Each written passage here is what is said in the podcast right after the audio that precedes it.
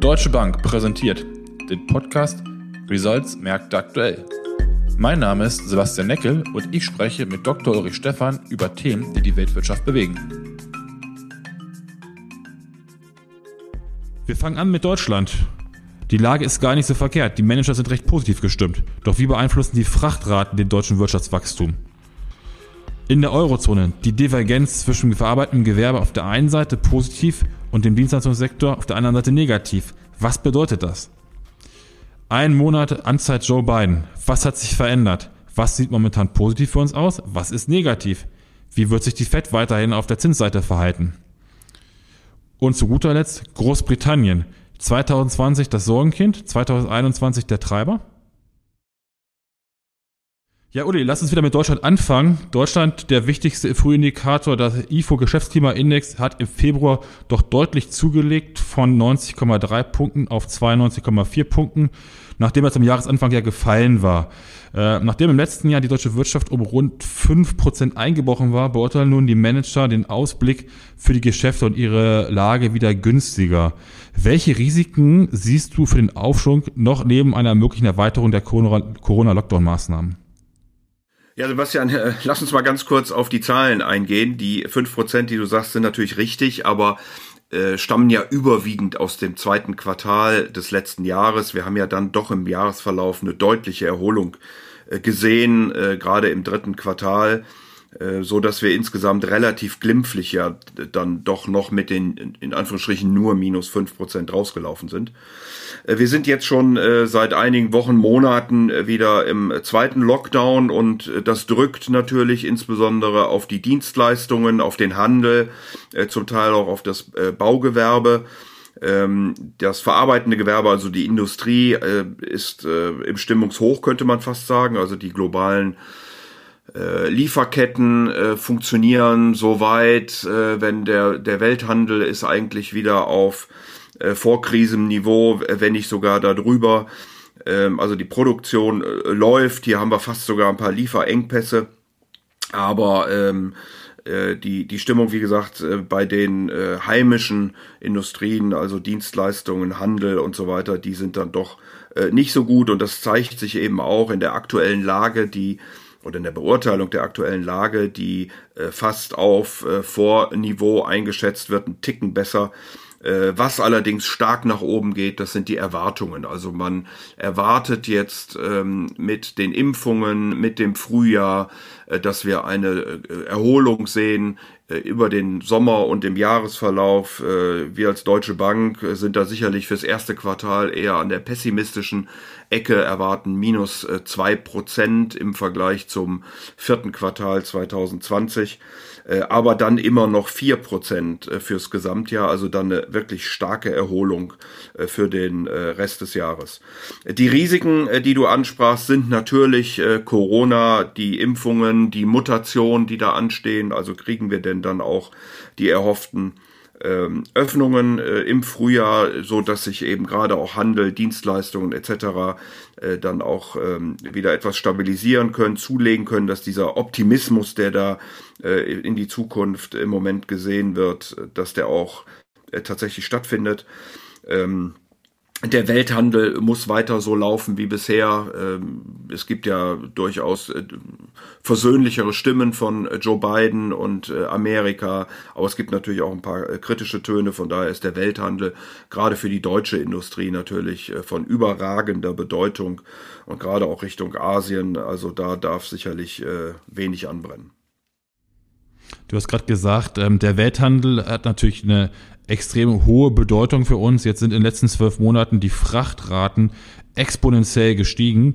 Wie groß ist das Risiko, dass weiter steigende Frachtraten ähm, dann doch äh, den erwarteten Aufschwung bei uns etwas ausstoppen, beziehungsweise wie siehst du die Entwicklung der Frachtraten weiterhin? Ja, genau. Die, der Welthandel ist einfach deshalb so wichtig, weil äh, Deutschland immer noch einen hohen Anteil an der gesamten Wertschöpfung in der industriellen Produktion hat, über 20 Prozent. Da gibt's also andere Länder wie England beispielsweise, da liegt es unter 10. Äh, also insofern ist äh, die Industrie wichtig und für die Industrie dann natürlich äh, die, die Lieferketten, die Zulieferungen, aber auch die äh, Absatzmärkte. Äh, hier ist ja Asien stark wachsend. Äh, natürlich spielen die USA und äh, auch Europa insgesamt noch eine wichtige Rolle, aber Asien eben stark äh, zunehmend.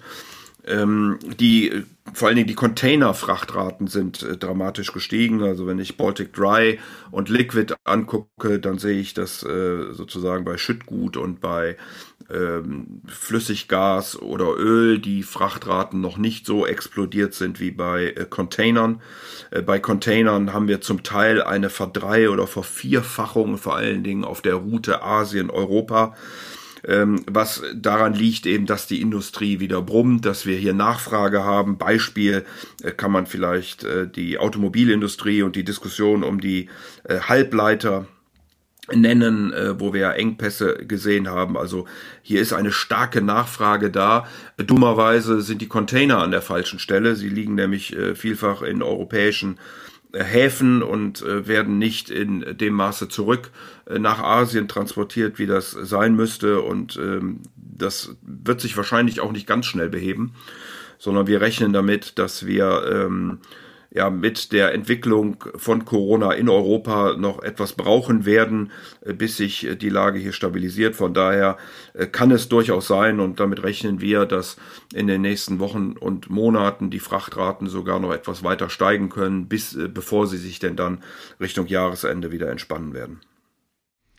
Ja, lass uns noch einen Blick äh, weiter Richtung Europa, auch der Eurozone ähm, werfen. Du hattest es gerade angesprochen, in Deutschland die Divergenz ähm, äh, im verarbeitenden Gewerbe- und Dienstleistungssektor. Jetzt haben wir die Woche über die Eink den Einkaufsmanager-Index der Eurozone erhalten im Februar. Der ist ganz geringfügig äh, angestiegen, äh, immer noch unter 50 auf 48,1 Punkte. Das ist ungefähr auch die Erwartung gewesen. Aber wie kritisch ist eigentlich für die Eurozone diese Divergenz zwischen einem ja, erfolgreichen verarbeitenden Gewerbe plus von 2,9 Punkten auf 57,7 und dem Dienstleistungssektor, wie auch in Deutschland, der ja sehr leidet und nur bei 44,7 Punkte liegt? Ja, das ist äh, völlig korrekt, ähm, dass wir hier im Moment diese Flash-Zahlen haben. Es gibt auch erste Daten für Deutschland und Frankreich. Auch die sind vor allen Dingen im verarbeitenden Gewerbe sehr stark, also auch äh, in Frankreich.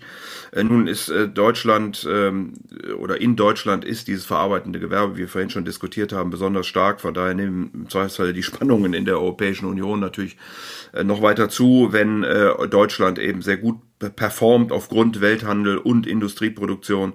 Andere Länder, die mehr im Dienstleistungssektor äh, unterwegs sind, äh, werden sicherlich mit den Corona-Beschränkungen noch etwas brauchen. Insofern äh, ist diese Spannung ähm, nicht wirklich gut äh, für Europa und wir sollten gucken, dass ähm, man Konzepte entwickelt, äh, dass wir möglichst schnell eben die Corona-Krise in den Griff bekommen, Öffnungen sehen werden und damit sich dann auch der Dienstleistungssektor im weitesten Sinne entsprechend ähm, erholen kann. Das wäre sicherlich von äh, von, von starker Bedeutung.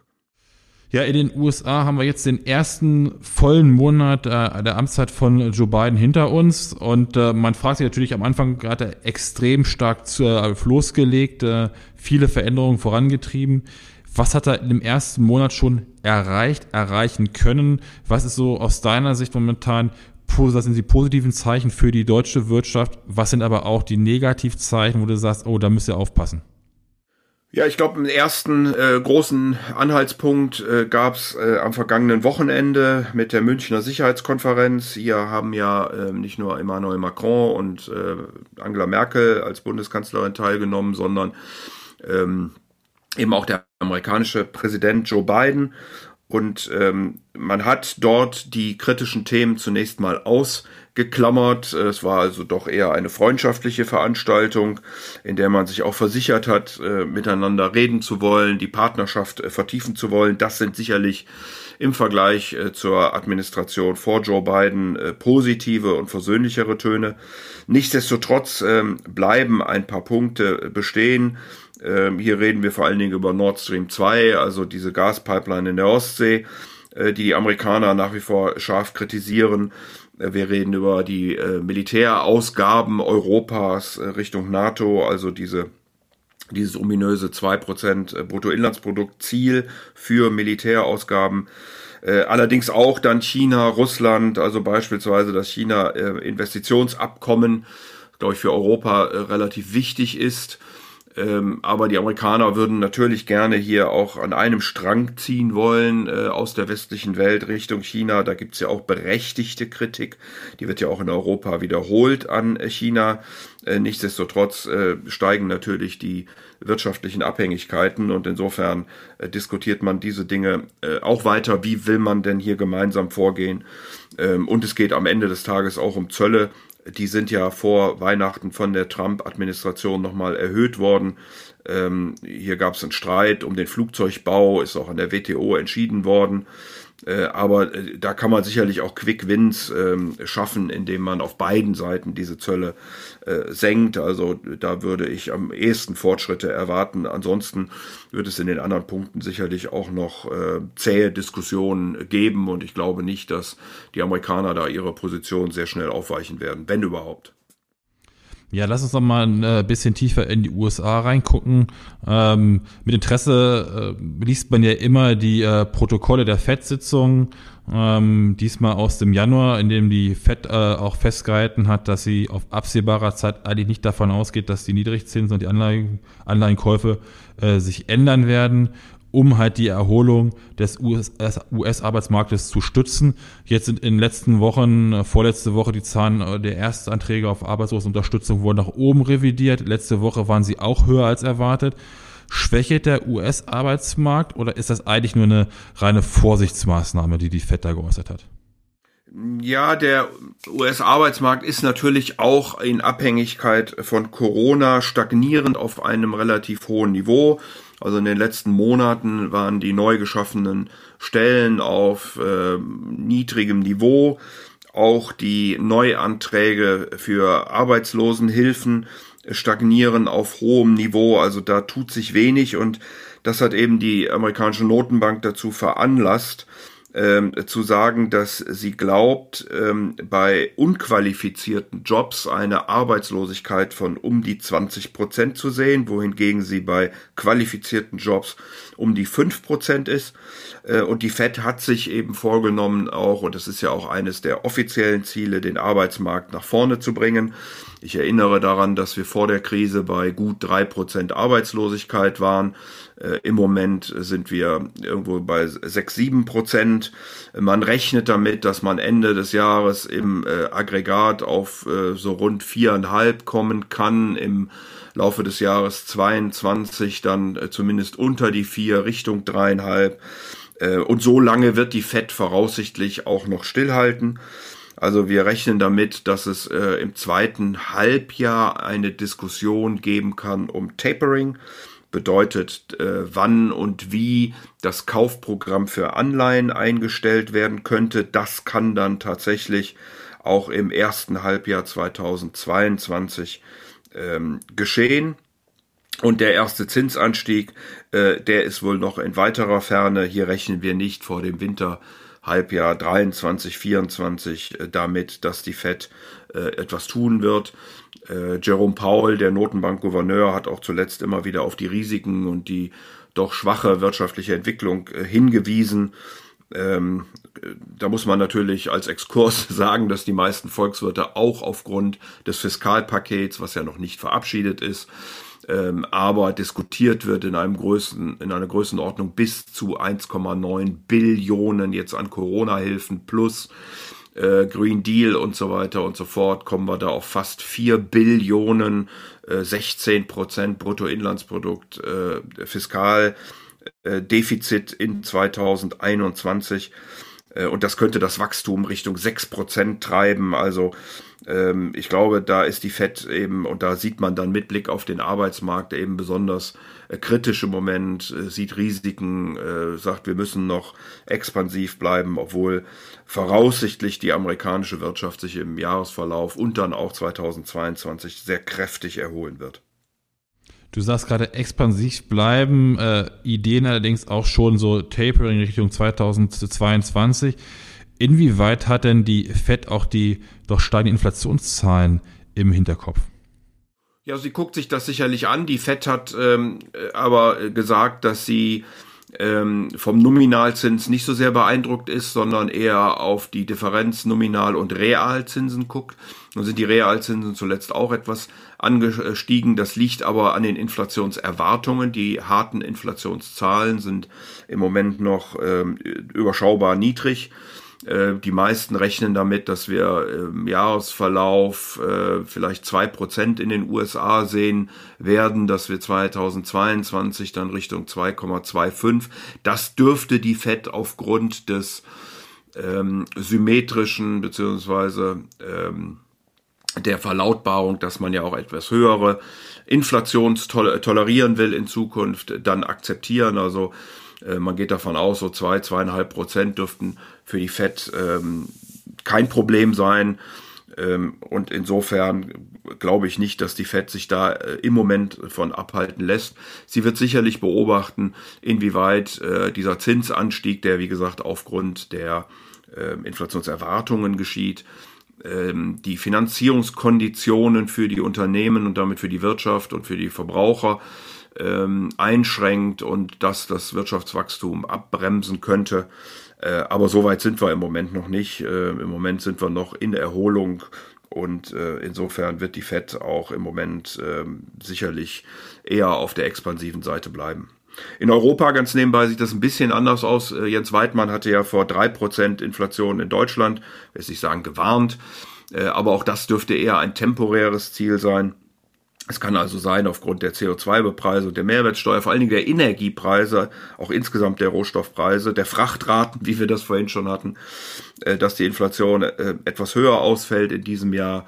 Äh, wir sollten aber im Jahresdurchschnitt bei ungefähr zwei Prozent sein und im nächsten Jahr dann sogar wieder etwas tiefer sinken.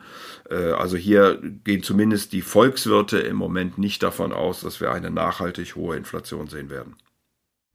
Du hast gerade Rohstoffpreise angesprochen. Nun ist Gold seit Jahresanfang eigentlich eines der Rohstoffe, die am schlechtesten performt haben, mit ungefähr so minus sechs Prozent. Ähm, neben dem Anstieg der Realzinsen, was gibt es noch für weitere Gründe, dass das Gold eigentlich nicht so wirklich gut performt gerade?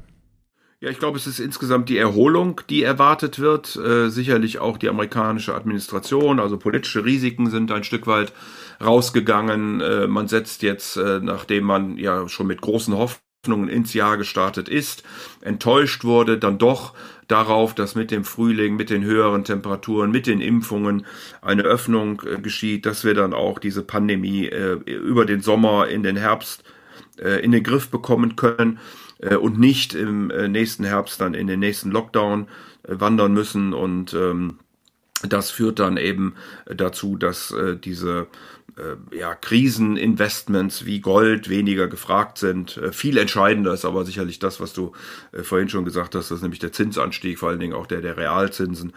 Ähm, und äh, dann sind die Opportunitätskosten für Gold einfach höher und von daher performt es da nicht so gut. Also wenn man eine Korrelation sich anguckt zwischen Realzins und Gold, dann ist die doch relativ hoch. Und durch den Anstieg der Realzinsen äh, ist Gold einfach ähm, relativ dann teurer, weil andere Investments wieder attraktiver geworden sind. Das halte ich für den Grund. Das sieht man ganz nebenbei nicht nur für Gold, sondern man sieht das für viele Investments, äh, die äh, hier zinssensitiv sind, beispielsweise auch Aktien, Unternehmen, die äh, hohe Dividenden auszahlen oder von denen hohe zukünftige Erträge erwartet werden, wo eben schlichtweg mit dem höheren Zins äh, der Diskontfaktor, also um diese höheren Gewinne auf den heutigen Tag abzudiskontieren und einen Gegenwartswert zu rechnen, äh, die sind in Mitleidenschaft performen im Moment nicht so gut, äh, weil eben wir diesen Zinsanstieg sehen. Ja, lass uns ähm, nochmal Richtung Großbritannien gucken. Großbritannien eigentlich die Wirtschaft, das eins der Sorgenkinder, der ganz großen Sorgenkinder in 2020 und auch in 2021 schien es ja am Anfang so, als wenn man ja nicht so gut ins Jahr reingestartet ist. Einzelhandelsumsätze sind nochmal stark eingebrochen. Die haben sich jetzt in diesem Monat ähm, wieder etwas äh, verbessert. Ähm, Nichtsdestotrotz, die Aussichten scheinen ja ganz positiv zu sein, wenn man sich den Einkaufsmanager-Index anguckt, ähm, der von Januar 41,2 Punkte auf 49,8 Punkte gestiegen ist im Februar, also schon fast auf Wachstumsniveau ist und vor allem die ja immense Aufwertung des äh, britischen Pfunds gegen den Euro, man sich überlegt, Mitte Dezember waren wir irgendwie bei 0,92, aktuell um die um die 0,86. Also sind die Aussichten für Großbritannien jetzt wieder nennen wir es mal mit Absicht rosig? Also rosig ähm, weiß ich nicht. Äh, Großbritannien war sicherlich im letzten Jahr extrem äh, getroffen äh, von der Pandemie. Dazu kam noch der Brexit. Wir erinnern uns um die Diskussion um ähm, ja nicht tarifäre Handelshemmnisse äh, an den Grenzen. Also vor allen Dingen Deklarationen etc. Das Thema ist ja nach wie vor nicht komplett ausgeräumt.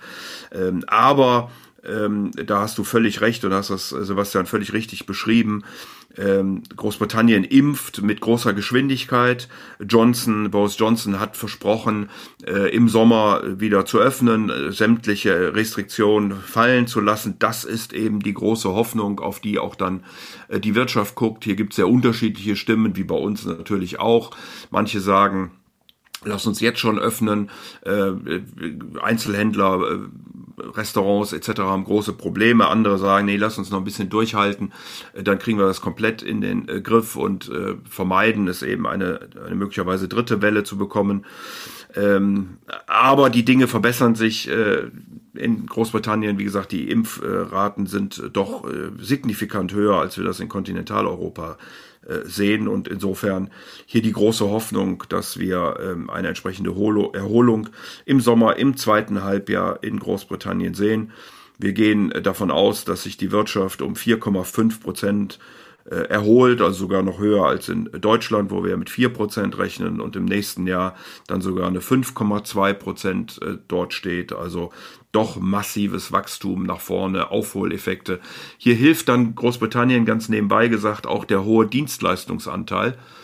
Äh, der ist natürlich, wie wir das vorhin schon in Deutschland gesagt haben, wo Deutschland im Moment die hohe Industrieproduktion hilft in der Krise, hilft dann Großbritannien äh, bei einer Öffnung eben der hohe Dienstleistungsanteil, der hier zu äh, besonders hohen Wachstumsraten äh, dann nach vorne führen sollte.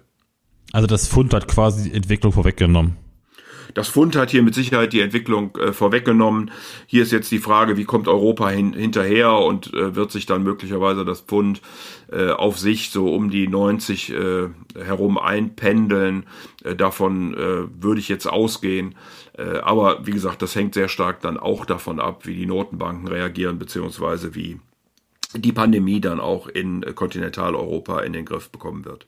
Ja, als Fazit kann man ja sagen, ähm, es geht weiter bergauf in der Wirtschaft. Äh, es gibt äh, positive Signale. Äh, leider der einzige wirklich ganz große Risikofaktor ist Corona und vor allem auch, wie kriegen wir es global hin, möglichst schnell, möglichst viele Leute zu impfen. Das ist völlig korrekt. Das ist die große Aufgabe, die wir haben. Äh, hier ist bei mir oder finde ich der Blick manchmal zu eng auf die äh, in Deutschland, in Europa bekannten Impfstoffe. Wir dürfen nicht vergessen, dass äh, auch China, auch Russland Impfstoffe entwickelt haben. Da gibt es bei uns große Diskussionen. Ich habe ein Interview gelesen mit dem Vorsitzenden der Ständigen Impfkommission in Deutschland, Professor Mertens, der sagte, dass dieser russische Impfstoff zumindest den Daten nach sehr, sehr gut sei. Äh, von China habe ich bisher nichts gelesen, aber auch dieser Impfstoff wird ja äh, geliefert. Also da tut sich, glaube ich, eine Menge, auch eine Menge mehr, als wir äh, vielleicht mitbekommen.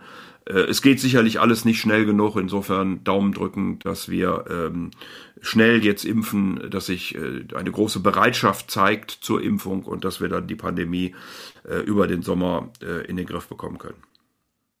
Ja, Uli, vielen Dank und ähm Bleibt gesund und bleiben Sie auch alle gesund.